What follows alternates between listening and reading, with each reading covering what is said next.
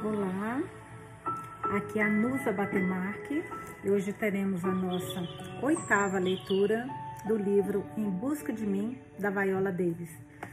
A última leitura foi muito. Aliás, cada leitura tá mais emocionante que a outra, né, gente? Eu tô ficando muito impactada com essa, com essa leitura. Eu não imaginava que a história dela era essa. Essa semana eu fui pra praia conversando com meu marido no carro. Eu falei, cara, e aí chegou lá, a gente ligou a TV e tal, e tava propaganda de um filme que era ela. Eu falei, meu, a Viola Davis. Eu falei, tô assistindo um filme e tô lendo o um livro da, com a biografia dela. Eu falei, cara, quem vê essa mulher ganhadora de prêmios não imagina a infância que essa menina teve. E ele ficou chocado. Como tem que ficar mesmo, tem, nossa, é uma coisa que marca muito a gente, esse livro. Tá me marcando, espero que vocês também. Eu perguntei na última o que vocês acharam do último episódio, eu vou dividir com vocês a opinião dos amigos.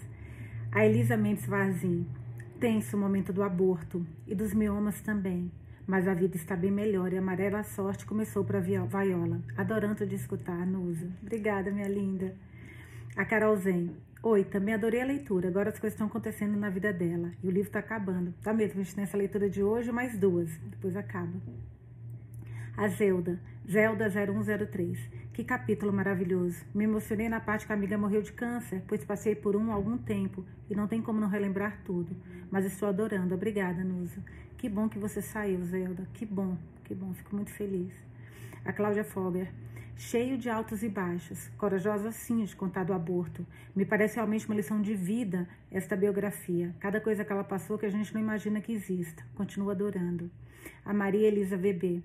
Quantas perdas ela teve. E que linda e merecidas vitórias. A sensatez dela em analisar a fama e não se afogar nas carências familiares. Encantado com a humanidade dela. Vou mostrar uma coisa para vocês rapidinho aqui, porque eu fiquei super curiosa. Eu peguei, entrei no Google, fui pesquisar sobre ela.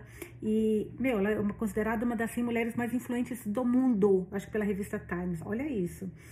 E aí eu entrei no Instagram dela e tem uma foto que ela colocou no Dia das Mães da mãe dela, gente. Ela escreveu um texto tão lindo que eu vou compartilhar. Só mostrar aqui para vocês, para quem estiver assistindo o vídeo. Quem não tiver, entra no, na, no Instagram dela e dá uma olhada. Ela postou uma foto da mãe dela, deixa eu só achar aqui, que acho que foi no Dia das Mães. E ela escreveu algo sobre aqui. Para quem estiver aqui, olha, quem estiver no vídeo, olha. A mãe dela sentadinha, e aí ela escreveu uma coisa muito emocionante. É, Feliz Dia das Mães para minha linda mamãe. Obrigado, mamãe, por me mostrar o que é o amor. Obrigada pelo investimento e sacrifícios imortais. Obrigada por me segurar quando eu não conseguia ficar de pé, por acreditar. E essa parte foi punk. Parte meu coração que a tua memória esteja a desaparecer e que possas esquecer-me. Mas eu acredito que Deus tem um lugar especial onde o amor vive eternamente, onde mora eternamente o meu amor por você. Eu te amo sempre e para sempre aqui, gente, a foto da mãe dela. Vocês conseguem ver? Deixa eu ver um pouquinho mais longe. Vai descer um pouquinho para mostrar melhor a foto. Ela sentadinha com uma blusa branca, uma jaqueta preta, uma calça marrom, um tênis, num sofazinho segurando assim a mão no sofá. Muito fofinho, achei. E tô pesquisando, porque eu fiquei tão curiosa que eu vou só voltar aqui para onde eu tava, só um pouquinho. Eu acabei e falei, ai não, deixa deixa eu mostrar pro, pro pessoal, que eu fiquei muito emocionada. Vamos lá então, gente. Hoje nós vamos para o capítulo 16. Olha que legal o título do capítulo: Desfrutando a felicidade. A fama é uma névoa. A popularidade é, a popularidade é um acidente. Dinheiro ganha asas e apenas uma coisa permanece: caráter. Horácio Greeley, página 199. Eu me mudei para Los Angeles algumas semanas depois de fazer minha oração para Deus, aquela que ela estava pedindo uma pessoa muito especial. E três semanas mais tarde, olha isso, gente. Juro por Deus que para mim foi, acho que um ou dois meses depois. Foi muito louco meu também. Gente, essa oração tem. Essa coisa de você escrever no papel tem poder. E três semanas mais tarde, conheci Julius no set de City of Angels. Julius Teno estava interpretando o anestesista, Dr. Holly. Eu era enfermeira, Lynette Piller. Estávamos trabalhando em uma cena, uma transfusão de sangue. Ele era muito gentil, mas estava brincando na hora errada com a agulha durante a cena. Acabou furando o dedo, mas não foi nada grave. Quando a cena terminou, eu estava no buffet comendo bagel. Eu já me despedi e dissera prazer em conhecê-lo. Mas ele voltou ao buffet do set e me disse: Fiquei sabendo, aliás, não, que eu já saí. Meu, tem umas fotos dela, mas muito linda. Uma foto dela nova que ela escreveu TBT, né? Tipo, é, aquelas que você na quinta-feira você traz uma lembrança. Gente, ela novinha, um espetáculo de linda. Como é que ela se achava feia? Sem nenhum tipo de, de, de como é que se chama? Produção. Ela mesma, lindíssima. Vamos lá. Fiquei sabendo que você não conhece ninguém em Los Angeles. Não, não conheço ninguém aqui, respondi. Não gosto dessa cidade. Fico tão nervosa aqui eu entendo. Você já foi ao pier de Santa Mônica? Vou te levar lá. É lindo esse pier. Não, nunca fui. Vou levar você. Aqui está o meu cartão. Me liga. Mas não, não quero que você fique sozinha aqui. Ai, eu pensei, ai meu Deus, ele está me dando o cartão dele. Esperei que não fosse um retrato dele sem camisa. Isso era muito comum em Los Angeles. Todo mundo me entregava um cartão dizendo: sou ator, talvez possamos fazer alguma coisa juntos depois do trabalho. Os cartões desses caras tinham fotos dele mostrando o tanquinho e o peito definido. Sempre jogava no lixo. Júlio me deu um cartão em que ele estava de camisa. Isso era bom. Conversamos. Ele era grande, lindo. Eu achava Júlio lindo. Ele me disse que era do Texas, que costumava jogar futebol. E tenho dois filhos e um neto, gente do céu. Mas Deus, assim, para que lê a nossa carta, eu juro por Deus. Quando me deu seu cartão, pensei, ah, ele é tão gentil, preciso dar um jeito na vida. Meu score de crédito está baixo, não suporto dirigir, estou nervosa. Como vou dirigir até ele e então ir para outros lugares? Não posso fazer isso. Estava lutando para sobreviver, lutando para viver em Los Angeles, lutando para alugar um carro para comprar comida e chegar no set na hora. Não sabia andar na cidade. Havia coisas demais. Vou fechar aqui a janela. Cadê barulho? Coisas demais acontecendo. Na minha cabeça estava completamente perdida. Minha vida estava uma zona. Não conseguia pensar em nada além de me sentar no quarto, no apartamento em Marina Del Rey e entrar no espiral de estresse. Não conseguia nem pensar no Pier de Santa Mônica. Finalmente liguei para ele após seis semanas, depois que fui a terapeuta.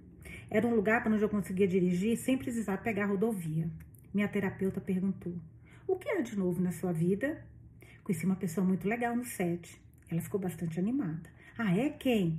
Ele é muito, muito legal. Muito bonito também. Mas não sei, deve ter algo errado com ele. Eu estava exausta. Meu relacionamento de sete anos tinha acabado e eu me esquecera daquela oração, que mais parecia um pedido feito para uma estrela cadente. Liga para ele. Não, não vou ligar. Provavelmente ele não presta. Vaiola, ligue para o homem, ligue para ele. Você não sabe se ele é legal ou não. Você não sabe quem ele é, mas ele é alguém que deu abertura. Viu que você estava solitária. Para mim, ele parece legal. Não admiti para ela que não tinha ligado para Júlio por minha causa, porque eu não tinha controle da minha vida. Voltei para o meu apartamento e levei um tempão para encontrar o cartão dele. Liguei. Ai, meu Deus. Esperei que ele nem se lembrasse de mim, porque já fazia muito tempo. Oi, Júlio. Ei, Vaiola, como você está? Você se lembra de mim?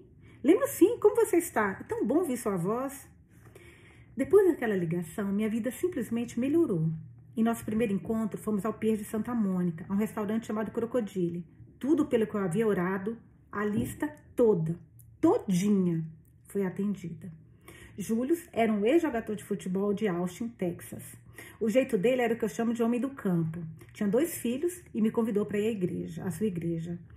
Quando perguntou como você está, respondi que estava com dificuldade e senti que ele me ouviu.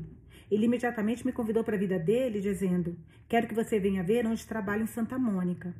Nunca um homem havia me convidado para a vida dele. Os homens com os quais eu saía queriam ir ao meu apartamento com segundas intenções. Ele disse: É um bom lugar para trabalhar. Você deveria ver as réplicas de antiguidades. É um lugar lindo. E depois talvez a gente possa comer alguma coisa no meu restaurante favorito. Ele parecia muito animado com a Prince of Wales, uma loja chique de Santa Mônica que vendia lindas, vendia lindas reproduções de móveis antigos. Celebridades visitavam essa loja. Ele amava o lugar onde trabalhava, tinha um imenso orgulho de lá. A produção de City of Angel estava preparando sua divulgação e eu precisava ir a uma sessão de fotos. Ainda sou tímida, mas pelo menos hoje consigo lidar com a divulgação de lançamentos. Na época, não conseguia de jeito nenhum. Sabia que seria útil ter alguém ao meu lado e eu tinha um convite extra. Sabia que ninguém mais aceitaria, então liguei para Júlio. Ele pareceu muito feliz por eu ter ligado. Nervosa, falei: Vou me arrumar aqui, peraí. Eu, eu nunca me lembro de arrumar antes. Eu vou lendo e vou me ajeitando. Mas isso eu faço quando eu tô lendo com vocês e quando eu tô lendo sozinha, gente. Eu adoro ficar mudando de posição quando eu tô lendo. É meio ridículo essa mania. Nervosa falei, tudo bem? É, bom, na verdade estou ligando porque preciso que alguém vá comigo a um evento de City of Angels, uma divulgação. Quer dizer, pensei é, se você gostaria de ir comigo. Sim, quero ir com você ao evento. Ai, meu Deus. Quando você quer que eu te busque? Ah, não, não, não, não quero que você venha me buscar. Vou te buscar, afirmou ele. Não preciso que você me busque, posso ir até lá, vou pegar um táxi. Você não precisa pegar um táxi, vou te levar. Eita, homem com H, adoro. Não, não quero que você me busque. Estou falando, não quero. Depois de uma longa pausa, ele disse: Tudo bem, sim, tudo bem. Mas eu consegui sentir que a conversa deixara desconfortável. Combinamos encontro. Eu desliguei, então Felícia Rastad me ligou. Tinha feito Everybody Rubens com ela no Public Theater em Nova York. E ela estava na cidade, próxima, hospedada em um hotel. Ela queria me ver na mesma noite do evento de City of Angels. Ah, Felícia, eu também queria te ver. Falei realmente disposta a retomar o contato. Combinamos de nos encontrar no hotel para um drink. Então, me lembrei do evento que tinha Júlio comigo. Merda, pensei, vai soar pretencioso se eu ligar para ele dizendo que Felícia Rachar, com quem estava de trabalhar em Nova York, quer se encontrar comigo. Mas liguei e perguntei se ele queria comigo até lá. Felícia Rachar? Sim, quero ir. Além de não fazer com que me sentisse pretensiosa, Júlio disse algo que me lembrou do motivo pelo qual amo pessoas do campo. Sabe, vou usar meu terno branco. Vou usar meu terno branco com a calça preta. É um terno branco muito bom. Ai, que fofo, gente, como ela merece um homem assim, meu Deus, como ela merece, meu Deus, meu Deus. O encontro foi perfeito. Todas nós merecemos, diga-se de passagem. Mas é que ela, eu tô com maior carinho com ela. O encontro foi perfeito. Fomos ao evento e paramos para encontrar a Felícia. Depois ele disse: Vou te levar para sua casa, até sua porta, da frente. Na minha porta da frente, Júlio apertou minha mão e disse: Você é uma mulher linda. Eu me diverti muito com você. Você é muito amável. Eu me diverti com você também, falei. Descanse um pouco. Entrei no apartamento. Júlio foi embora. Vinte minutos depois, meu telefone tocou. Era ele. Só quero repetir que me diverti muito com você. Você é uma mulher encantadora. Você já está em casa? Não, estou no house descendo a rua. Eu me diverti muito. Mas 20 minutos depois o telefone tocou de outra vez. Era ele. Só queria te informar que cheguei em casa. Estou em casa agora. Você é uma mulher muito amável, me diverti muito. Também me diverti com você, Júlio. Bem, descanse um pouco. Naquela noite houve um terremoto às quatro da manhã. Logo depois disso, tocou meu telefone de novo. Era Júlio. Só liguei para saber se você está bem. Pensei, uma coisa com qual não vou me preocupar é se esse homem vai me ligar. Não precisa ficar imaginando onde ele está. É verdade. Minha vida apenas melhorou depois que eu conheci Júlio.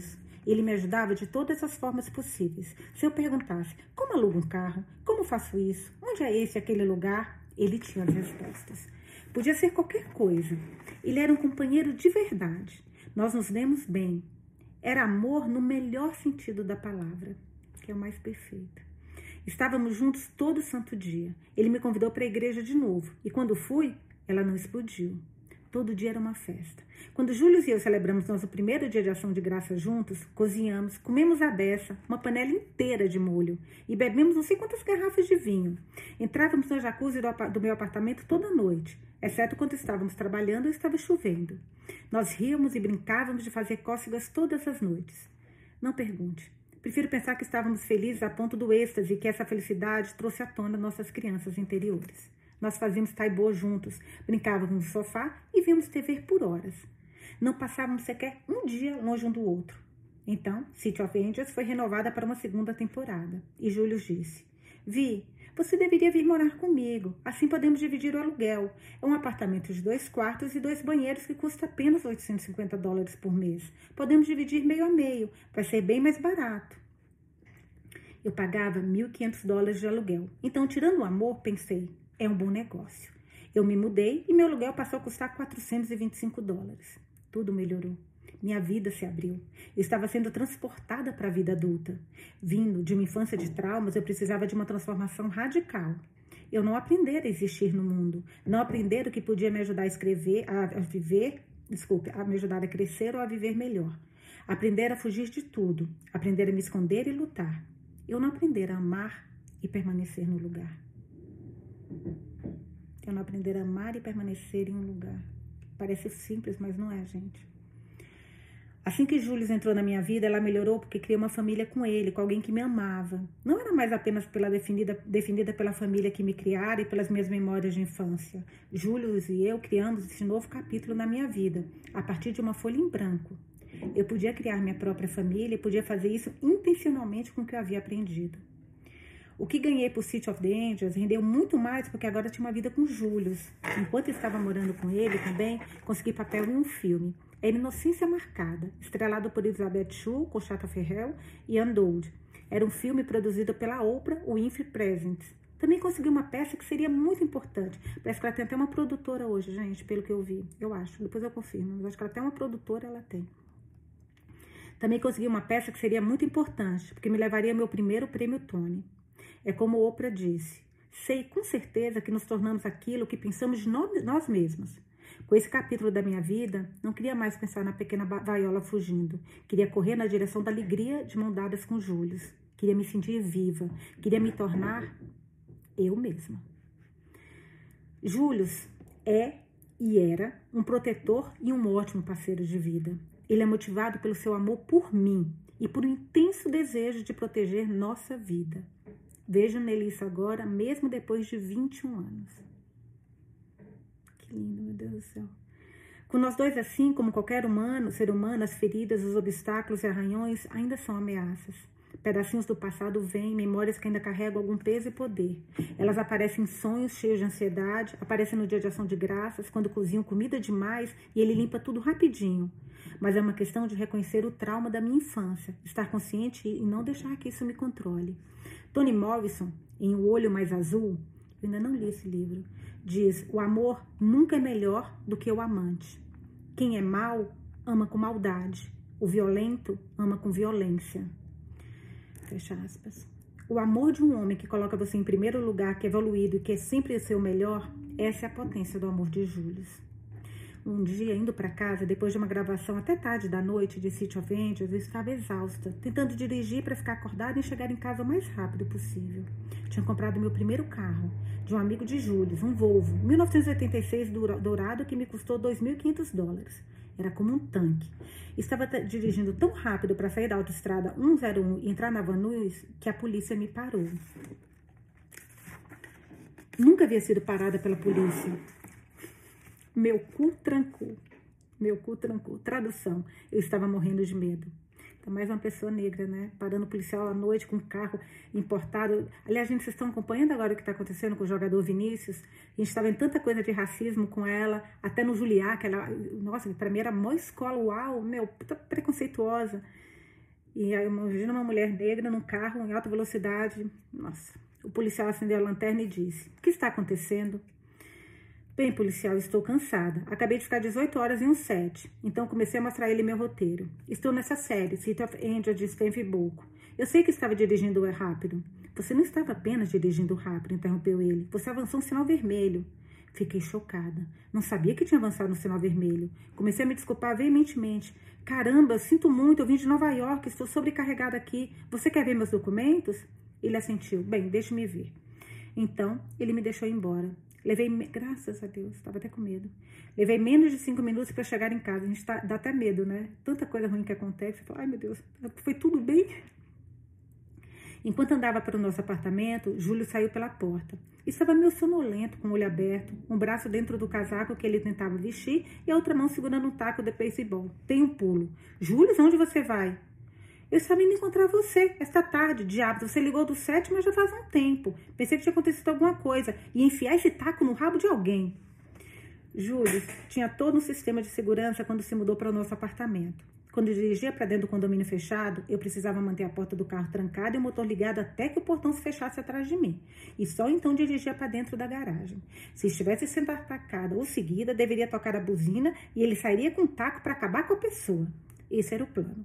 Um dia, cometi o erro de chegar aqui e toquei a buzina sem querer. Parei rápido e literalmente contei até três quando Júlio saiu de casa como um urso pardo, sem camisa, de calça de pijama, segurando o taco com força e pronto para lutar. Ele rosnava alto.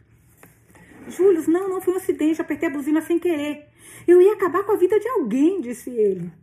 Fazia pouco tempo que Júlio e eu estávamos juntos quando soube de King Hadley 2. Eu não pretendia participar da peça. Falei para Júlio, não é o papel da protagonista. A personagem não fica muito tempo no palco, embora tenha um breve monólogo. Acho que foi esse, gente. Teve um que ela fez um, um eu vi hoje também.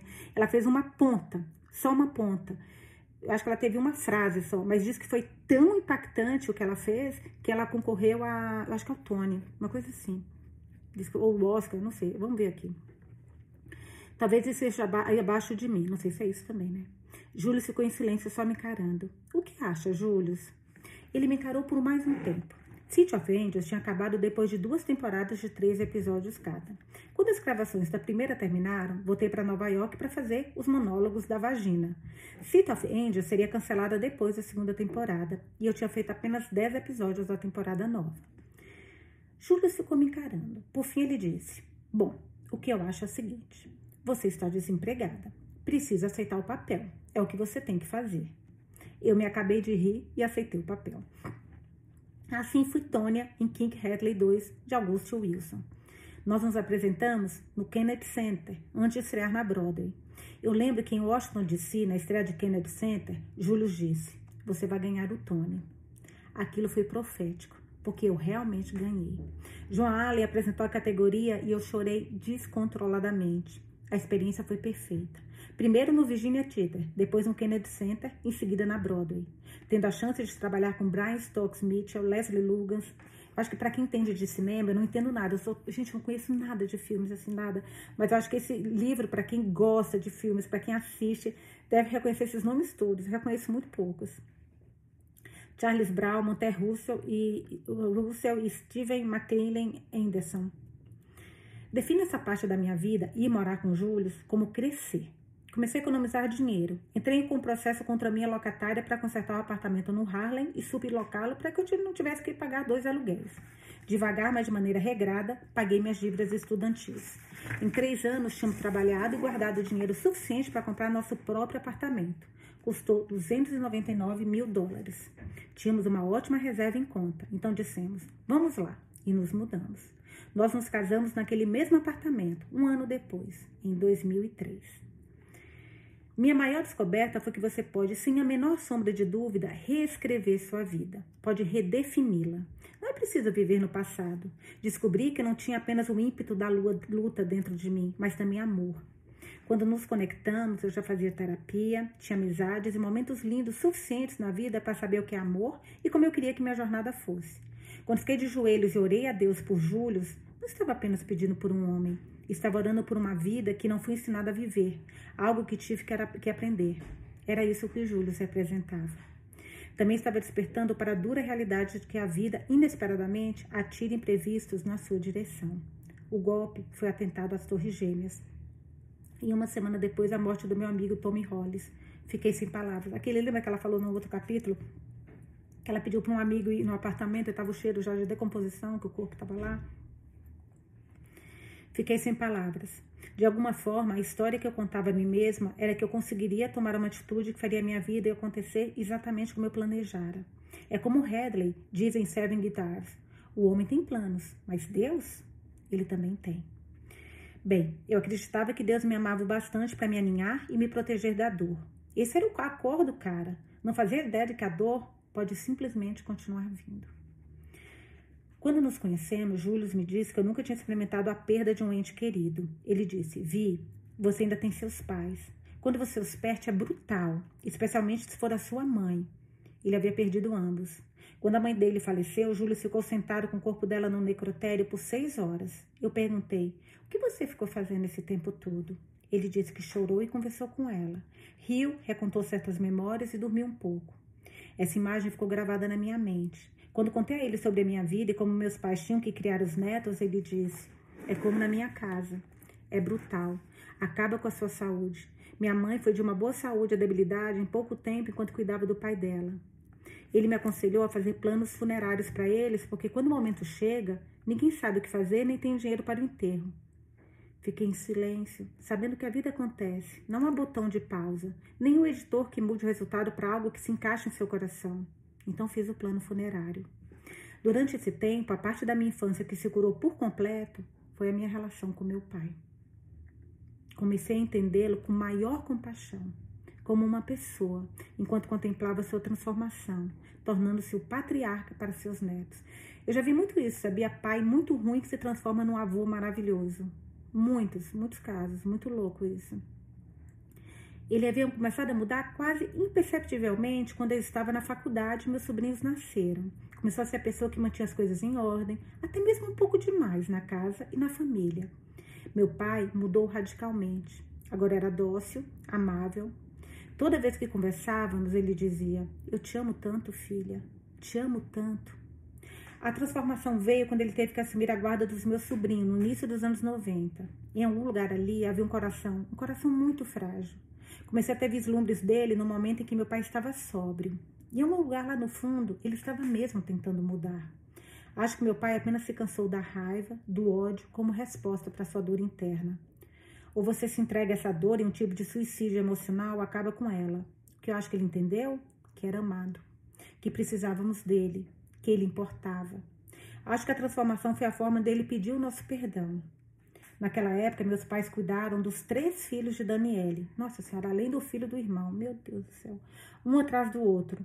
Nossa Senhora! Mais tarde ela teria mais três. Meu Deus, gente, que responsabilidade. Meus pais não puderam adotar esses últimos. Alguns dos meus sobrinhos iam e vinham da casa deles. Pelo menos cinco dos filhos do meu irmão viviam com meus pais, porque Anitta, John e Daniele, nossa, Anitta também, não conseguiam cuidar deles por conta de vícios e ou problemas financeiros. Mamãe e papá cuidaram deles como se fossem seus filhos. Aqueles cinco viviam com eles, outros três iam e vinham.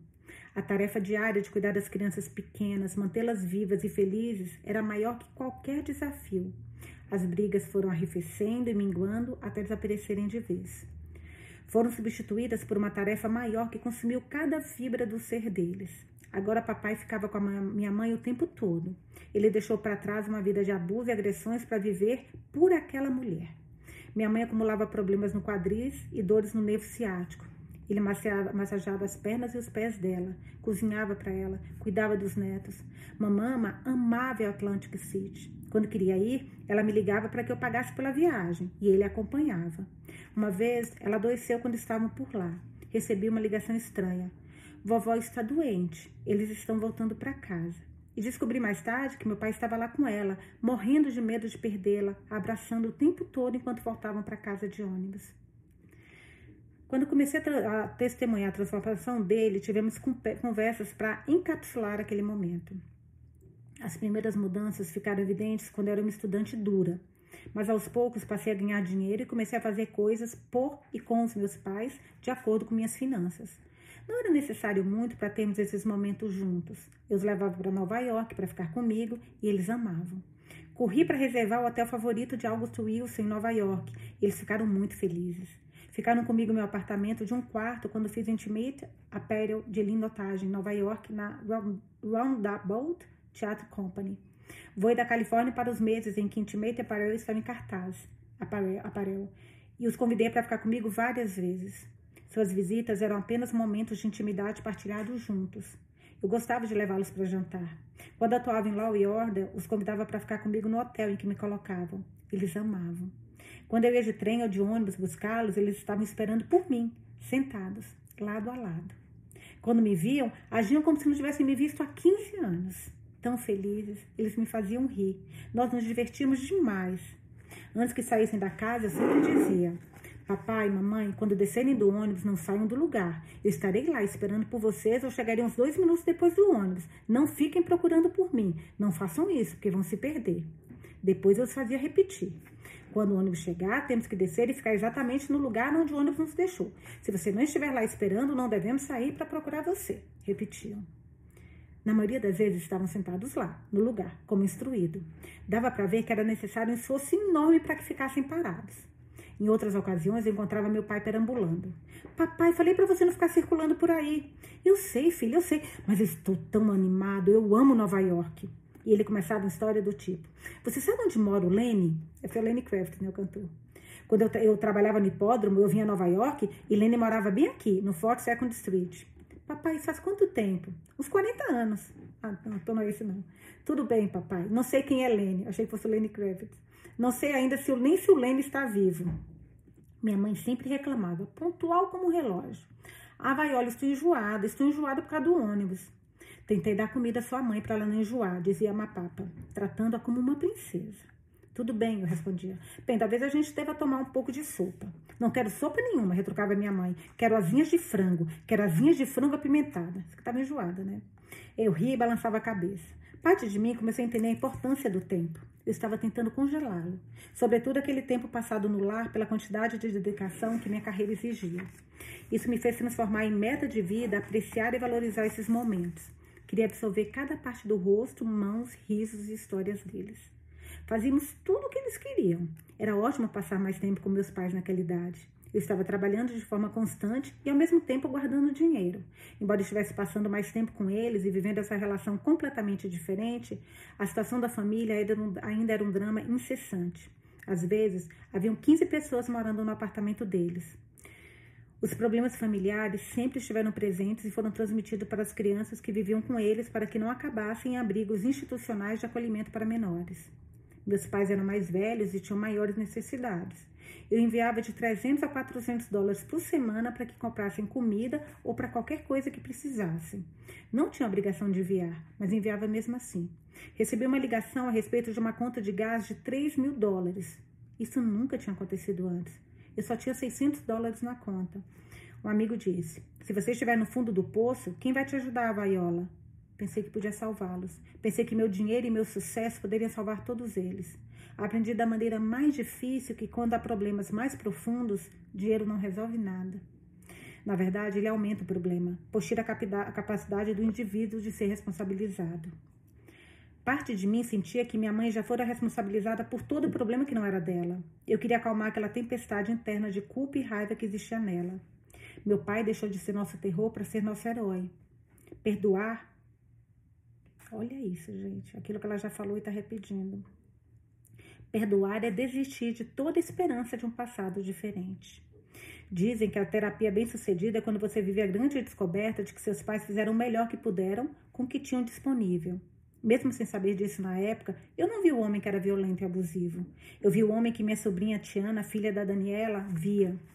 O vovô foi comigo no meu primeiro dia de aula, titia, ela me contou. Eu estava chorando, chorei sem parar e ele disse: Vai ficar tudo bem, vai ficar tudo bem. Entramos na escola e eu ainda estava chorando baixinho.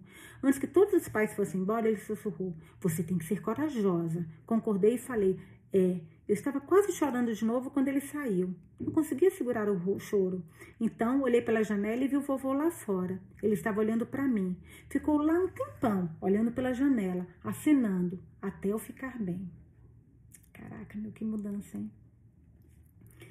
Que pena que elas não tiveram esse pai, né? Que pena. A essa altura da minha vida, tudo estava acontecendo ao mesmo tempo. Eu vinha conseguindo mais e mais trabalhos. Todos eles se misturavam na minha cabeça agora. Fiz alguns pilotos que não deram certo. Estive em alguns programas de TV como Century Seat, Laws of Change, Fort Pitt e The Traveler, que, Traveler, que foram ao ar por dois ou três episódios antes de serem cancelados. Fiz várias participações em Law and Order, Crimes Premeditados, Law and Order, SBU, Jude M e dois filmes da franquia Jazz Stone, Crimes no Paraíso 1 e 2, O Ital da Trace, Desaparecidos e O Desafio. O trabalho não parava. Eu recebi o suficiente para melhorar de vida. A maior mudança de vida nessa época foi me casar. Júlio me pediu em casamento. Mas não é uma história muito boa. Minha filha de 10 anos costuma dizer: Mamãe, você estragou um pedido de casamento muito legal. Júlio queria me levar para um lindo restaurante em Santa Mônica. Eu não sabia que ele me pediu em casamento. Pensei que ele queria Santa Mônica só para comer. Eu não estava com vontade de ir. Ainda estava naquela de odeio Los Angeles. E para chegar a Santa Mônica, era preciso dirigir por uma hora e meia pela Interestadual 405. Ele ficou dizendo: Vi, vai ser ótimo. Quando chegarmos lá, vai ser incrível. Podemos ficar namorando. Eu não quero ir. Então, ele acabou fazendo o pedido na nossa sala de estar. Percebi que ele estava muito nervoso com alguma coisa. Júlio ficou de joelhos e disse: Você quer? Você quer se casar comigo? Ele tinha comprado um anel. Estava muito nervoso porque já fora casado. Criar os filhos sozinho. Para mim foi o mesmo que estar na Torre Eiffel. Foi absolutamente perfeito. Decidimos escolher uma data para o casamento. Então ele disse: Vi, não pode ser no aniversário de ninguém, nem um feriado, nem nada. Precisa ser uma data só, no, só, só no, que só nós celebremos. Será apenas o nosso aniversário de casamento. Ah, tudo bem, deixe-me pensar. Pensei por algum tempo. Que tal 23 de junho? Perguntou ele. 23 de junho, 23 de junho, 23 de junho. Espera aí, não sei. Analisei meu calendário mental, então disse por fim: Acho que tá livre. Não, talvez, não sei. Não, acho que não, acho que não é aniversário de ninguém. Nós nos casamos em 23 de junho, no aniversário da minha sobrinha, Annabelle. Escolhi o dia errado. Droga! Todo dia 23 de junho nós ligamos para dar o parabéns e ela nos dá feliz aniversário de casamento. Tenho tantos sobrinhos e eu sempre me lembrava dos aniversários, mas esqueci aquele. Um ano depois, decidimos nos casar em nosso primeiro apartamento diante de 15 pessoas. O pastor da nossa igreja celebrou a cerimônia. Minha família não estava lá, ou porque estava trabalhando, ou porque não tinha dinheiro para viagem de avião, e na época não tinha dinheiro para pagar as passagens deles. Além disso, decidimos nos casar no último minuto. Amigos próximos, filhas de Júlio e dois dos netos dele compareceram. Tivemos um bolo de três andares da Sweet Lady Jane um lindo bolo branco com cobertura de chantilly e recheio de frutas vermelhas frescas. Não senti ansiedade, apenas pura alegria. Estava cheia de certeza. Tinha trabalhado em mim mesma naqueles sete anos fazendo terapia. Tinha 38 anos, estava pronta. Fomos um dia antes de mão dadas à loja Express, no shopping, para comprar camisa de linho rosa. Naquela noite tive um pesadelo. Nele, eu estava esperando o elevador, um elevador de vidro. Havia outras pessoas ao redor. A porta do elevador se abriu e todos entramos. Apertei o botão do 38º andar, a idade dela, né? E o elevador se parecia com um vagão do metrô, mas estava subindo. Eu me sentei, olhei para frente e vi uma mulher de pé segurando a alça do metrô. Ela se segurava, mas parecia adormecida ou morta. Suas tranças eram longas e ela era uma mulher negra retinta, mas estava cinzenta, pálida. Era eu. Era eu com a minha aparência de 28 anos. Eu me levantei e tentei acordá-la, mas não adiantou. Ela estava viva, mas morta. Acordei. Liguei para minha terapeuta no dia seguinte para contar o sonho. Ela disse: se casar é como morrer para si mesma. É um momento muito importante. Parecia a decisão mais fácil da minha vida. Aos 28, eu estava tentando acordar. Naquele ano, me formei na Juliá e iniciei minha carreira. Agora começava uma nova vida. Minha mente consciente absorvia esse fato, mas não meu inconsciente. Eu sempre parecia estar carregando o meu eu de 8 anos ou de 28 anos, como se chamasse para me ajudar. A menina de 8 anos sentia raiva por não ser reconhecida e a mulher de 28 estava morta. Júlio e eu já estávamos juntos havia quatro anos. O casamento foi lindo. Tivemos um dia espetacular. Depois olhei para ele e disse: Nada parece diferente. Tivemos outra cerimônia de casamento em outubro, em Rhode Island, e foi fantástico. O Rhode Island Cassino não é um cassino, mas uma linda casa construída nos anos 1890, com varandas amplas que davam a volta na casa toda, janelas enormes, gazebo nos fundos. Tivemos uma cerimônia com toda a minha família. A lista de convidados era para 85 pessoas, mas Maya Liz Davis, a mãe dela, né, decidiu convidar todo mundo que viu nos pontos de ônibus. Meu Deus do céu! Ela convidou todo mundo que achou que pudesse ter estudado, achou que pudesse ter estudado comigo. Todo mundo que sabia que me conhecia. Foram 40 pessoas além das 85 originais, até que não foi tanto, né? Laurie Ricker, minha melhor amiga do terceiro ano do fundamental, estava no casamento. Minha família nunca fez uma celebração com todos juntos, uma cerimônia significativa e alegre. Minhas irmãs Delores e Daiane se casaram, mas não fizeram festa. Delores foi a Las Vegas, Daiane fez seus votos no cartório. Ninguém na família tiver uma cerimônia de casamento, e a maioria nunca estiver em uma. Eu queria dar essa experiência de presente para eles, foi por isso que fiz. Não precisava usar um vestido de noiva, era só uma festa, mas comprei o vestido porque sabia que meus pais iam amar. Foi a festa mais incrível para qualquer um dos membros da minha família. Um dos meus professores da faculdade era um pastor ordenado e celebrou a cerimônia. Uma das minhas sobrinhas disse: Titia, escrevi um poema só para você e para o tio Júlio. Respondi: Você pode recitar o poema. Minha irmã Delores tinha um aluno que era excelente cantor e queria cantar. As flores eram lindas e tivemos muitos tiragostos e um jantar farto, com a melhor comida que você possa imaginar, com diferentes estações de buffet, com macarrão, salada, frango. Tivemos um open bar, perigoso, porque tínhamos muito alcoólatras na família. Um excelente DJ tocou. A única coisa que deu errado foi o fotógrafo. Nós, Júlio, não queria, nós, Júlio, não queríamos gastar tanto dinheiro com fotógrafo. Alguém deu a ideia de ter câmeras descartáveis na mesa e deixar os convidados tirarem as fotos. Bem, acabamos com uma mistura de fotos bem intencionadas e fora de foco. Fotos do chão, do teto, dos pés, de nucas, etc. Para nós, isso quis dizer que a combinação de muito álcool com danças e divertimento foi o foco da noite, não as fotografias. Verdade. Embora eu não tivesse dama de honra, tivemos ensaio de casamento. Algumas pessoas da minha família me acompanharam na entrada. Minha sobrinha Anabelle, coisa de aniversário no dia 23 de junho, minha sobrinha Tiana, minhas irmãs Anita, Delores e Diane, minha irmã Daniele, decidiu que não ia me acompanhar na, estrada, na entrada. Então meus pais toparam, lógico. Papai me acompanhou até o altar. Ele estava muito feliz. Mamãe estava linda na cerimônia, um conjunto com saia feita de renda. Quando eu perguntei no ensaio que roupa ela estava pensando em vestir, ela disse: Vaiola, comprei um conjunto no Exército de Salvação. Gastei 10 dólares. Ai, meu Deus, mas mamãe, é bonito? Muito bonito, espere para ver. Eu estava cruzando os dedos, pensando: Jesus, por favor, Jesus, atenda as minhas preces. No ensaio, tudo que mamãe precisava fazer era andar até o altar. Delores estava organizando, dirigindo. Tudo bem, Tiana, é sua vez. Sua vez agora, Anabela. E assim por diante. Cada uma cruzava a nave ao som do Ribbon the Sky, quando chegou a vez da minha mãe. Delores a chamou. Depois de um longo tempo, minha mãe ainda não havia chegado ao altar. Pensei, o que está acontecendo? Ela ainda está andando, ela ainda está andando. Como é que ela pode estar ainda andando? Não é uma nave tão longa. Eu nunca tinha visto algo assim. Era como se ela estivesse caminhando na corda bamba, bem, bem devagar, pé ante pé, como se fosse tropeçar estava andando devagar assim, provavelmente dando um passo a cada 10 segundos. Por fim falei: Mãe, o que você está fazendo? Vai, olha, estou tentando andar pela maldita nave. Mãe, você está andando muito devagar. A música vai acabar. Você precisa andar. Tudo bem, disse ela enquanto indicávamos a velocidade certa. Delores deu a deixa outra vez, então minha mãe saiu correndo pela nave. Correndo. Falei: Tudo bem. Isso é muito fácil, mãe. Não é difícil. No fim, ela encontrou o ritmo certo. Meu Deus do céu. E a cerimônia passou no piscar de olhos. Júlio e eu demos esse casamento de presente para minha família. Foi um presente para mim também, porque amo casamentos. Parece um evento de 50 mil dólares. Pareceu um evento de 50 mil dólares, mas não custou nem 9 mil. Foi em Rhode Island, que tem restaurante com uma das melhores comidas que se possa imaginar. Havia um enorme paralelo entre me acomodar nesta linda vida com Júlio e me aventurar em outro mundo, em outro nível, que ainda não estava se manifestando, mas para qual sabia que Deus vinha me preparando. Tanto que Júlio e eu nos vimos querendo mais. Edwina é Windley, uma amiga e atriz querida de uma, de uma amiga de Nova York, conseguiu uma peça na Califórnia e ficou conosco, porque estava tentando economizar dinheiro. Naquela época, estávamos morando em uma nova casa, depois do condomínio, maior, com cinco quartos e cinco banheiros. Era apenas Júlio e eu. Minha amiga ligou e disse: Ela é incrível. Se vocês ajudarem, serão abençoados. Enquanto ela morou na nossa casa, plantou uma semente em nós.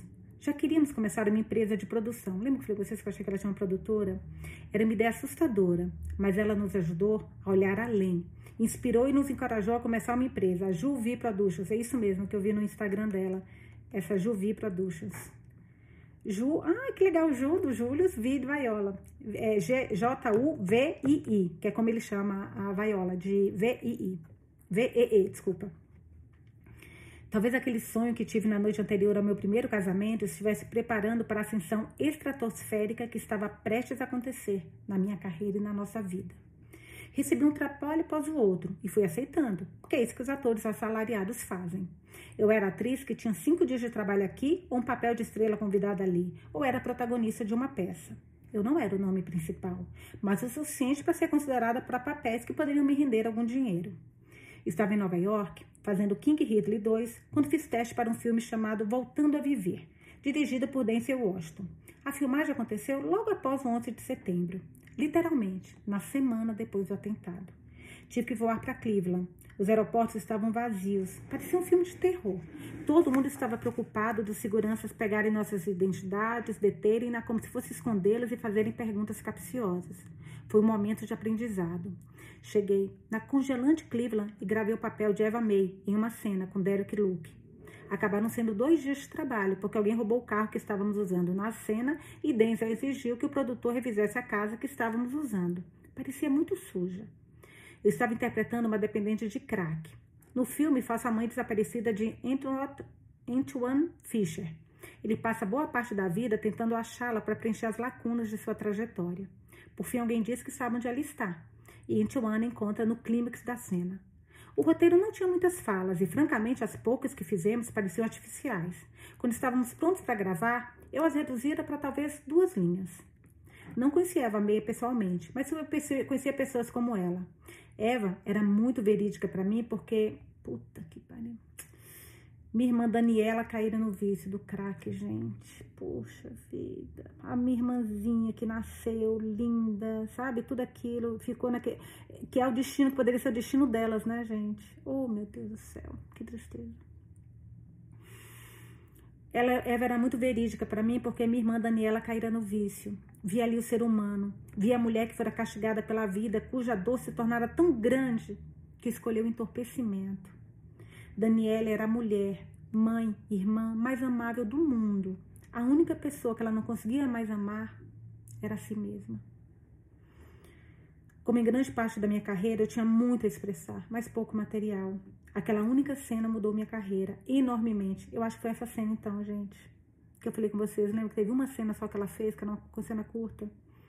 Fui indicada ao Independent Spirit Award por aquele papel. Em pouco tempo, eu estava fazendo as malas para ir a Toronto gravar Fique Rico ou Morra Tentando, com 50 Cent, é, 50 Cent né? O Curtis, Curtis Jackson, Jackson. De novo estava frio e de novo eu estava tentando dar o meu melhor com material que simplesmente não estava desenvolvido. Eu não sabia como conseguir trabalho nos, trabalhar os materiais que já estavam desenvolvidos. Não aparecia nenhum. Todo ano, sempre aqueles dois filmes excelentes que Hollywood produz. Se você estiver em um deles, fica com, não estiver em um deles, fica com o que sobra. Não há páginas suficientes para escrever o potencial de um bom material de apoio. É mais ou menos 80% do trabalho. Atuar é uma forma colaborativa de arte. O ator precisa do diretor, do roteirista, do maquiador, do cabeleireiro, do cinegrafista e, por fim, da audiência. Você não pode atuar do seu quarto. A maioria das pessoas não entende o que fazemos. Não estou sendo condescendente, é a mais pura verdade. Até alguns atores não entendem. Quando assistem um filme, não têm um repertório necessário para explicar o motivo de terem gostado ou não. Portanto, tudo se torna culpa do ator. Se o papel for menor do que eles imaginavam, se não for bem desenvolvido, é culpa do ator. Se a direção não for boa em uma cena, a culpa é do ator. Não uma abordagem cognitiva que direcione o trabalho de uma peça artística. Se você é aquele ator que está recebendo os restos, é muito difícil competir com os atores que estão conseguindo papéis bem construídos. É assim que funciona. De novo, essa profissão é uma teia emaranhada de artistas conseguindo trabalhos com base em lucro e influência, não em habilidade. Não faz sentido. Em projetos de filmes com atores negros, muitas das estrelas são músicos ou comediantes. São eles que atraem o público. Vendem álbuns por todo mundo, então tem o apelo necessário. Ou são comediantes. Não estou criticando, estou expondo os fatos. Os atores afro-americanos que temos não recebem, ou pelo menos não recebiam, material suficiente para serem influentes ou estão fazendo teatro em Nova York, ou não têm nome nem rosto, estão tentando entrar no mercado. E se há uma enorme quantidade de papéis para membros de gangues e mães periféricas e dependentes químicas, que é o papel do negro, né? Isso faz vários outros autores ficarem de fora. Poucos cineastas procuram atores negros formados para interpretar viciados em drogas. Esses atores ouvem que não são negros o suficiente. Estão lidando com uma indústria onde o talento fica em segundo plano. Já com atores brancos, o talento tem espaço para emergir por conta da simples quantidade e qualidade de material. Martin Scorsese não vai escalar Eminem se pode escalar De Niro. Interpretei um monte de papéis que chamo de melhor amiga da mulher branca. Hollywood tem um caso de amor com esses papéis, mas eles também estão presentes em comédias românticas negras. E se você é uma negra, atriz negra retinta, provavelmente será a melhor amiga em vez daquela que é desejada em filmes com atores negros, sem menosprezar a qualidade da melhor amiga nos filmes com atores brancos. De novo, não estou criticando. Trabalhei com atrizes fabulosas como Diane Lane em Noite de Tormenta, com Julia Roberts em Comer, Rezar, Amar, Todo papel oferece uma oportunidade para resolver problemas. Eu posso pegar um roteiro e descobrir uma maneira de fazê-lo funcionar, mesmo que não esteja pronto. Não lembrava dela no Comer, Rezar e Amar. Posso apontar o que está errado e pensar em como melhorar, se assim quiserem. Ou talvez não enxerguem o problema, mas me esforço em cada papel, pra, em cada trabalho para aprimorar o papel. Fiz a série de filmes Crimes no Paraíso com Tom Selleck. Qualquer trabalho para um ator é um bom trabalho, de verdade. Mas alguns são muito, muito bons. E aquele era o caso. Gravamos em Halifax, Nova, Halifax, Nova Escócia, Canadá, estava frio. Um dos indicadores de um bom trabalho é quando tudo funciona como que de maneira bem orquestrada. Tom Selleck e o resto dos produtores tinham tudo sob controle. Além disso, pagavam bem. E aquela parte do mundo é linda. É como se Deus tivesse pincelado os tons de amarelo, azul e laranja pelas árvores. Havia belas paisagens do oceano e das montanhas cercando a cidade. Ironicamente, eu amava porque lembrava Rhode Island. Quando o lugar me lembrava de casa, eu me sentia segura e tranquila. Olha que louco, gente, apesar de ter tido a casa que ela teve. Quando isso não acontecia, a ansiedade mostrava sua face, face feia. Halifax, Halifax, é, Halifax, eu acho que é assim que fala, gente. É pequeno e tem muitos frutos do mar. Tom é um ótimo homem. Senti que ele me respeitava. Nunca me senti sobrecarregada pelo trabalho ou confusa com o cronograma. Havia sempre muito risos no set e um excelente serviço de buffet. Sinceramente, a comida era boa. Fiz alguns filmes da série Crimes no Paraíso e as pessoas os amavam.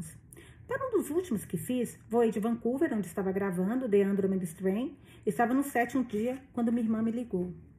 Viola, você está sentada? Disse ela. Ai, meu Deus. Alguém morreu de... Sim, confirmou ela séria. Ai, meu Deus, quem? Dwight. Dwight Palmiciano era o pai de Derek, Darim e Tiana, os três filhos de Daniela. Então, o pai, não acho que nem marido. Ele tinha 28 anos. Dwight, Daniele e Tiana estavam dormindo no apartamento dos meus pais. Era por volta de uma hora da tarde.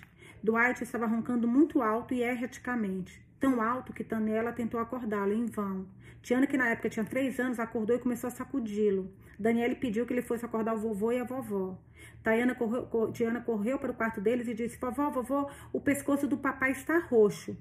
Então a confusão se instaurou. Meus pais correram para o quarto e tentaram reanimá-lo. Daniele ligou para emergência e meus pais o colocaram deitado no chão. Minha irmã Manita morava no andar de cima com as filhas e elas desceram. Meu pai ficava dizendo: Por favor, filho, acorde, por favor. Tiana ficou lá petrificada e fez xixi na calça. Minha sobrinha Brena, que morava no andar de cima, estava gritando. Os paramédicos vieram e tentaram reanimá-lo, mas ele já tinha partido. Dwight teve um aneurisma. Todos ficaram arrasados. Daniele teve a enorme tarefa de ligar para a mãe de Dwight. O que tornou tudo pior foi o fato dela ter perdido outro filho algumas semanas antes. Meu Deus do céu. Dwight era uma pessoa meio geniosa. Ele e Daniele se amavam muito, mas tinham problemas com algumas drogas e para manter o apartamento. Mesmo assim, ele deu para Daniele alguma estabilidade e proteção. Quando morreu, uma parte dela se foi com ele. O pensamento que fica comigo, além da minha sobrinha molhando a calça, é algo que Daniele me disse. Quando viu o corpo dele no necrotério, ela subiu na maca e ficou deitada com ele, abraçando-o por horas. Não conseguia deixá-lo ir. Outra camada de dor tomou conta da nossa família. Veio, com uma rajada de, veio como uma rajada de tiros. Mais uma tragédia para superar. E de novo, a vida continua. Segue em frente passa por mortes, tragédias, não espera que você se recupere ou se cure para então atacar de novo. Ninguém tinha dinheiro para enterrá-lo, exceto eu e Július. O padre literalmente se recusou a fazer o discurso fúnebre até que recebesse.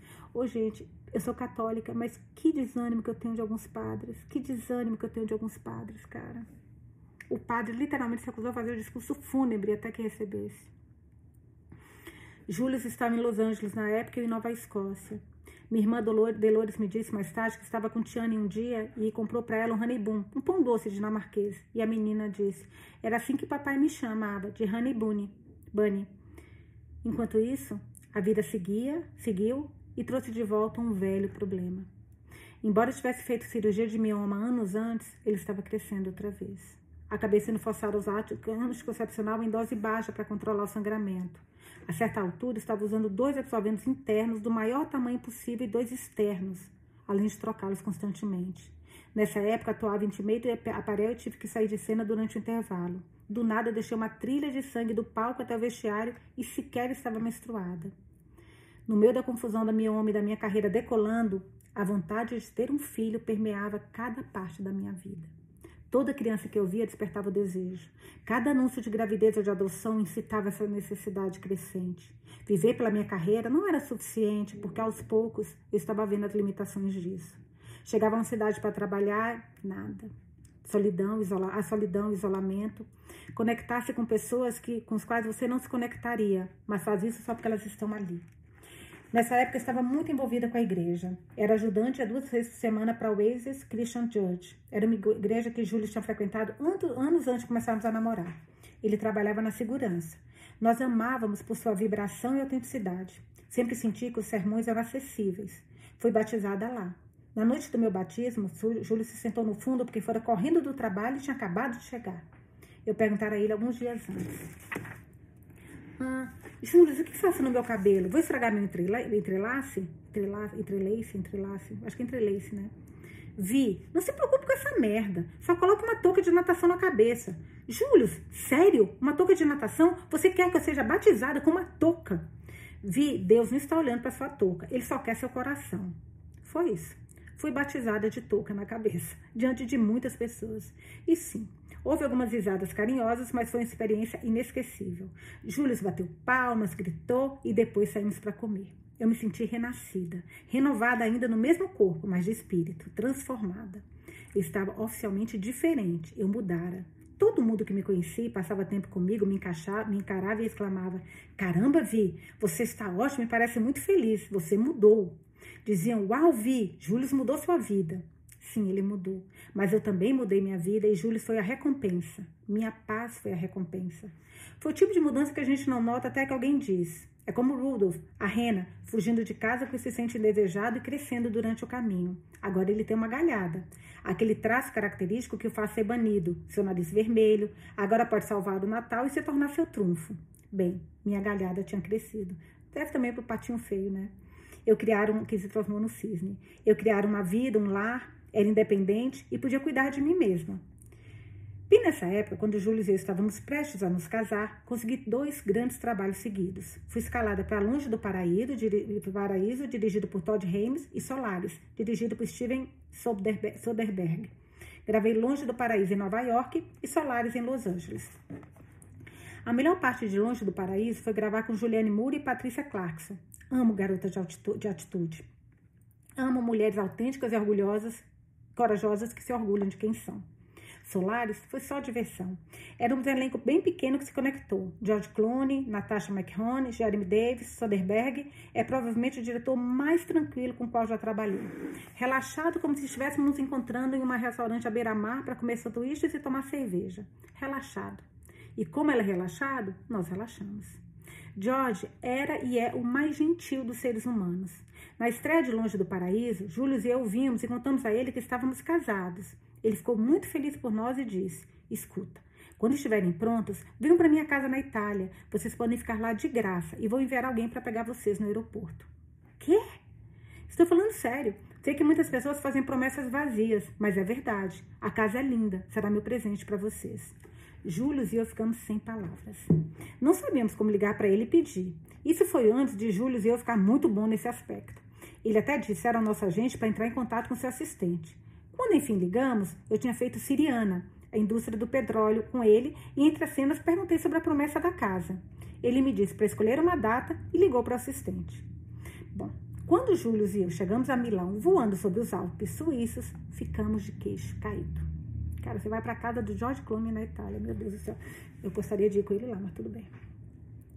Um carro nos buscou e quando chegamos à casa, senti que estava em Grande Gatsby. Os altos portões de ferro, o caminho de ladrilhos conduzindo à porta da frente, onde fomos recebidos por funcionários com guarda-chuvas, pois estava chovendo. Tentamos pegar nossas malas, mas disseram que eu pegá-los. Paramos na entrada daquela casa de 22 quartos dos anos 1800, com afrescos no, no teto, escadas de mármore e grandes cadeiras estofadas. Ficamos diante dos funcionários, que eram uma família, marido, esposa e filho dele, de 11 anos. Eles perguntaram o que gostaríamos de comer. Júlio e eu? Comer? Júlio disse: Que gentil, gostamos de peixe e frango. Eu falei: Amo macarrão, amo sorvete e pizza e berinjela. A resposta deles foi apenas: Tudo bem. Quer dizer, sério? Aquela mulher ia cozinhar pra gente. Ah, então onde a gente deve dormir? Vocês podem escolher qualquer quarto da casa. Quê? Qualquer quarto? Perguntamos.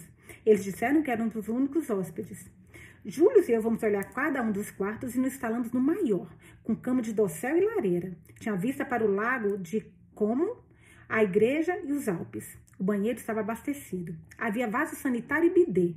Os funcionários disseram que o café da manhã não tinha um horário certo, mas o resto das refeições eles tocariam sino. Bem, Júlio e eu nos vestíamos cedo toda manhã e nos sentávamos na beirada da cama, em silêncio, esperando, como o cão de Pavlov, que aquele sino tocasse, tentando parecer dignos ao sairmos correndo para a comida. Porque, deixe-me dizer o seguinte, a primeira refeição foi uma sala construída com grandes pedras, do chão ao teto. Havia uma enorme adega com vinhos com centenas de garrafas. Eles tinham arrumado a mesa com velas e pão. Então serviram uma refeição de quatro pratos que estava além de qualquer coisa que eu já experimentara. Cada prato era acompanhado por um vinho diferente, apresentado antes de servir a refeição para que provássemos. A comida era por arte. Júlio e eu nos emocionamos, de verdade. Júlio ficou dizendo: Vi, como vamos retribuir? Isso aqui é bom demais. Você acredita que ele nos deu essa viagem? George é, ele é especial. Eu não conseguia falar. Nós nos exercitávamos na parte da propriedade chamada Factory. Era uma casa separada que tinha mais de cinco quartos e uma garagem cheia de carros e motocicleta. Havia um bar e uma academia equipada com tudo o que havia de mais moderno. Havia excelente música que George deixara. Todo dia e toda noite apresentava uma experiência culinária diferente. Uma noite, a cozinheira fez pizza no forno a lenha. Perdi a conta de quantas comemos. Nem por um segundo nos sentimos menos que em casa. Descobrimos que George tinha o menor quarto da casa. Espiamos e consolidamos nossa opinião de que ele era inigualável.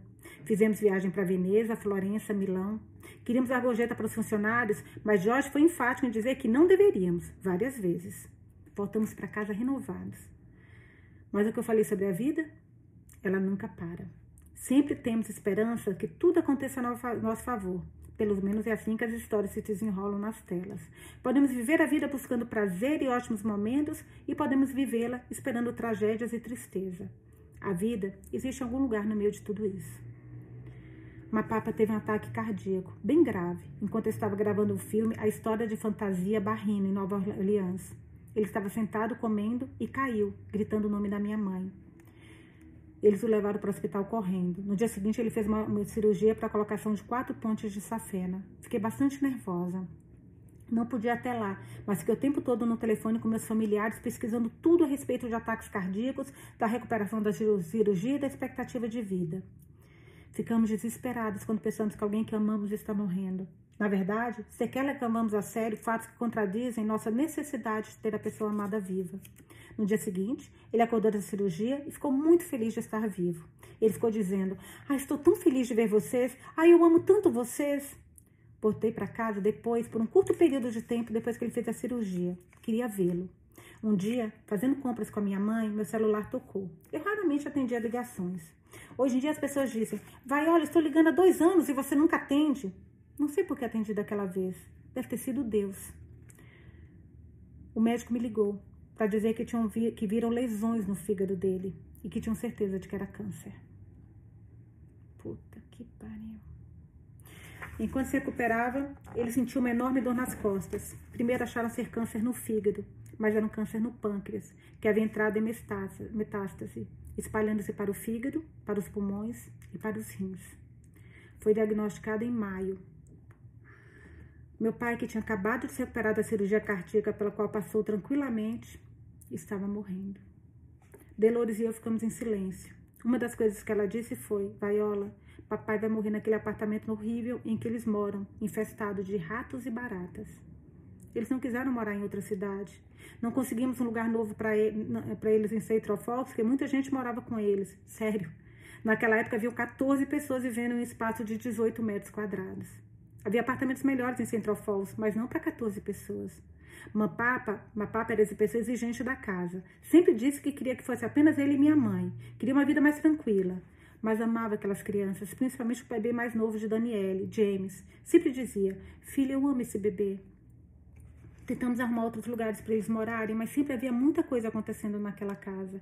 Crianças demais, amigos, outros dependentes químicos entrando e saindo, itens sendo roubados. Era um campo minado. Eu simplesmente não conseguia arrumar para eles um lugar melhor para viver. Queria que eles viessem morar comigo, mas não vinham, não podiam deixar as crianças. Então, o que fizemos foi comprar camas, eletrodomésticos, comida, pagar despesas e as contas do telefone. A vida deles era um caos enorme, tentando criar todos aqueles netos. Crianças fora de controle, os amigos deles entrando e saindo todas as horas da noite. Eu estava sempre tentando mobiliar o apartamento. Os móveis mais lindos, os melhores eletrodomésticos quebravam. Eu ajudava, minha irmã Delores ajudava, minha irmã Daiane ajudava, mas havia necessidade demais, pessoas demais. Agora a vida do meu pai ia acabar, aos 70 anos. Caraca, muito novo, gente. Delores estava chorando e disse palavras que provocavam uma cura, provocaram uma cura em mim. Paiola, papai não fez nada na vida. Pensei. Demos a eles viagem para Jamaica. Eu paguei passagem de avião para eles ir à Califórnia, Atlantic City. Quais eram os sonhos dele? Perguntou minha irmã em prantos. Quais eram os seus desejos? Ele só estudou até o quinto ano. O que ficou nítido para mim enquanto ele morria foi que nós éramos o seu sonho. Seus filhos e netos eram seu sonho. Para uma geração inteira de pessoas negras, nós éramos o sonho. Éramos a esperança delas. Éramos o bastão que elas passavam enquanto afundavam na areia movediça do racismo, da pobreza, das leis de Jim Crow, da segregação, da injustiça, dos traumas familiares e dos problemas. Delores e eu tivemos que contar a ele. Precisei reunir coragem para contar. Fomos à casa dos meus pais, eu não consegui falar nada, não conseguia contar a ele, mas ele já sabia. Naquela época, meu pai se desculpava com minha mãe repetidas vezes. Mãe Alice, todas aquelas coisas que fiz com você no passado, você sabe que eu sinto muito, não sabe? Sei disso, Dan, dizia ela, e ele repetia: Sinto muito. Ele estava finalizando todas as pendências. Eles tinham ficado juntos por 48 anos. Meu pai não queria ir para uma casa de repouso, não queria ir para o hospital. Eu estava cuidando de tudo e ao mesmo tempo estava de luto. Falei com a minha mãe: Mamama, se você o levasse para uma casa de repouso, ele ficaria mais confortável. Eles têm tudo, podem ajudar a sentir menos dor. Ele não quer ir, ele não quer ir, disse ela. Meu pai deitava-se no sofá cama e gritava de dor. Estava pesando 39 quilos. Meu Deus. E era uma visão horrível. Cara, que doença, meu Deus. Era um sofá-cama no meio da pequenina cozinha. Ele não podia nem queria ser tirado dali. Estavam tentando administrar os cuidados paliativos, lidar com a dor em casa. Ele estava morrendo em agonia em um apartamento lotado. Estava tão magrinho que a enfermeira não conseguia achar sua veia. Tiveram que dar morfina líquida, enquanto ele morria, como se nada pudesse piorar. Puta que pariu. Não, vocês não vão. Vocês, eu vou ler isso aqui, vocês não vão acreditar, juro por Deus. Olha isso. Estava tão magrinho que a enfermeira não conseguia achar sua veia. Tiveram que dar morfina líquida. Enquanto ele morria, como se nada pudesse piorar, alguém roubou a morfina dele filho de uma puta desse ladrão, meu que morra seco e duro. Havia pessoas demais entrando e saindo de casa, e o vício em drogas corre na minha família. A demência havia chegado. A boca dele estava seca. A cada cinco minutos ele se sentava e gritava: Mãe Alice, Dan, estou bem aqui, me diga o que você quer. Mas ele só ficava sentado ali e ela o abraçava. Fiquei lá porque queria. Como eu morava a 4 mil quilômetros de distância, não sabia como era o dia deles. Vi tantas pessoas entrando e saindo do apartamento, amigos de pessoas que eu não conhecia.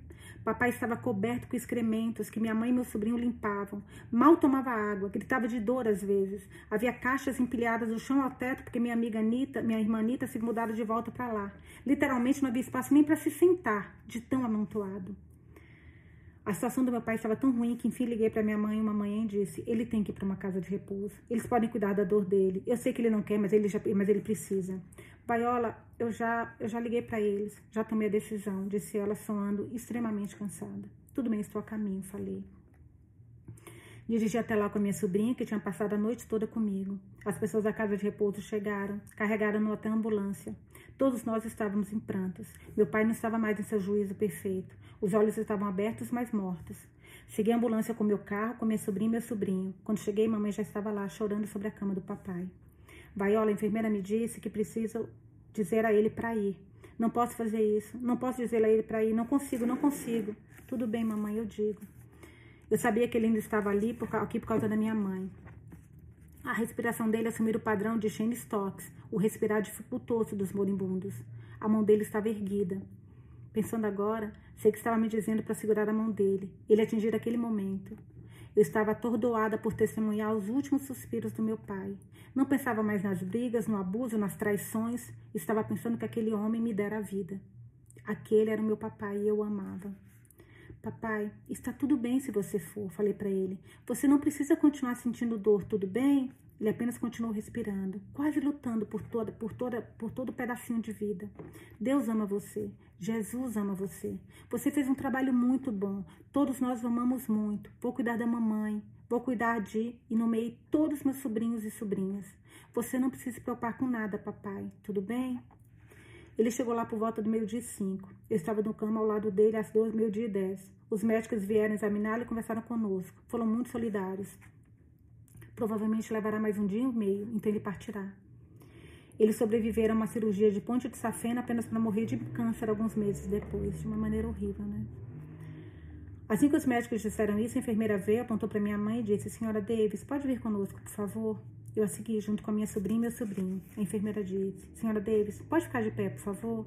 E colocou um estetoscópio no peito do meu pai. Ela segurou a mão da minha mãe e disse: Sinto muito, senhora Davis, mas ele partiu. Havia cinco enfermeiras atrás de mim, minha sobrinha meu sobrinho, enquanto cada um de nós reagia de uma forma. Meu sobrinho segurou a mão do papai e murmurou: Vovô, não. Minha sobrinha chorou. Mamãe segurou a mão dele e, olhando em seu rosto, repetiu: Ah, Dan, oh Dan, Dan. Ele morreu às meio-dia e 31. Não durou nem meia hora na casa de repouso. Depois tudo aconteceu rápido. Você tem uma vida inteira com alguém, memórias. Boas, ruins, devastadoras, de amor, todo tipo de lembrança. Então se depara com o corpo.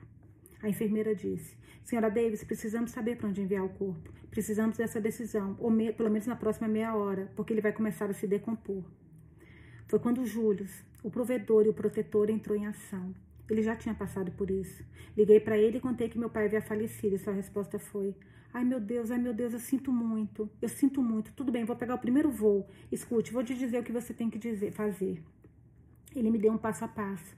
Ele havia insistido que eu fizesse um seguro funerário para os meus pais no início do nosso relacionamento, dizendo: Você precisa fazer um seguro para os seus pais. O jeito que a vida é, todo estresse. Vai, olha, estou te dizendo: seus pais podem ir de uma saúde muito boa para uma muito ruim em pouco tempo.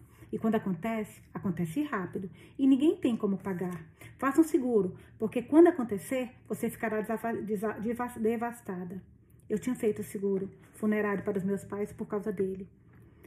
Quando papai morreu, Júlio disse: Vaiola, ligue para o seguro, diga a eles que seu pai morreu, onde o funeral será feito, endereço do necrotério e eles pagarão tudo imediatamente. É simples assim? Perguntei entre soluços. É simples assim. Vaiola, que era mais tímida, tinha maior ansiedade social, costumava ter a voz mais baixinha, de repente estava na funerária com a mãe, preenchendo a certidão de óbito, dando todas as informações necessárias, escolhendo o caixão.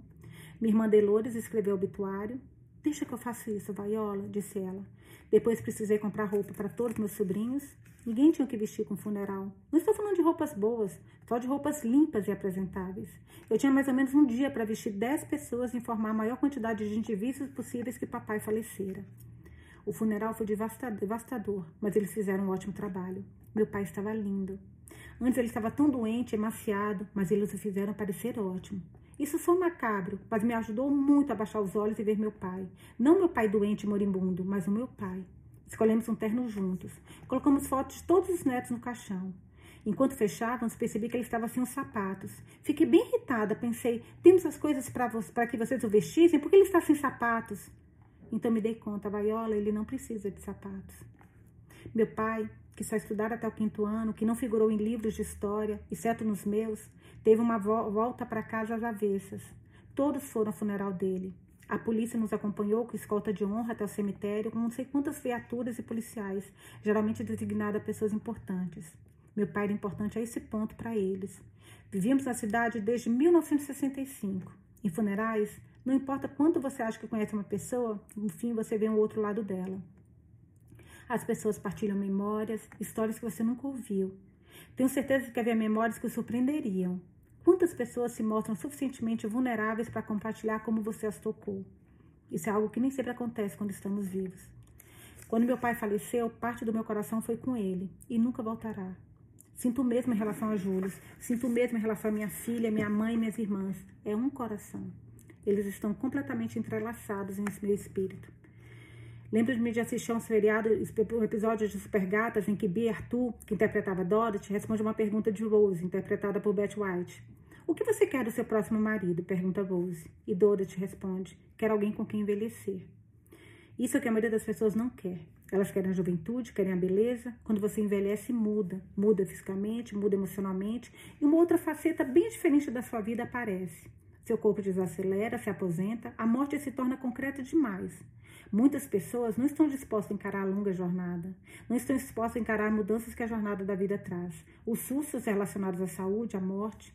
Eu quero alguém com quem envelhecer. Entenda essa referência. Vi isso quando minha mãe teve que se sentar ao lado do meu pai em seu leito de morte.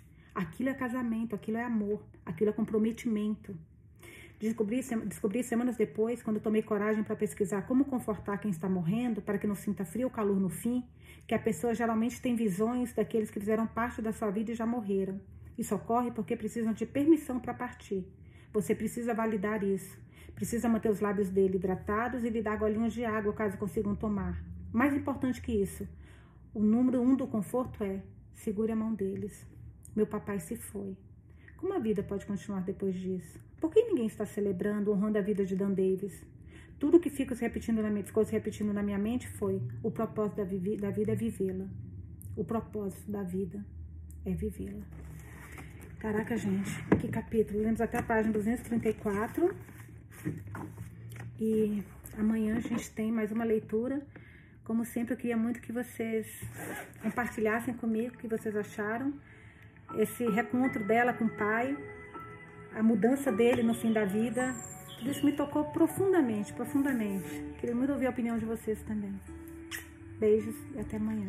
Nossa, eu tô bem sentido, tô emocionada com essa leitura de hoje. Bastante. Beijos.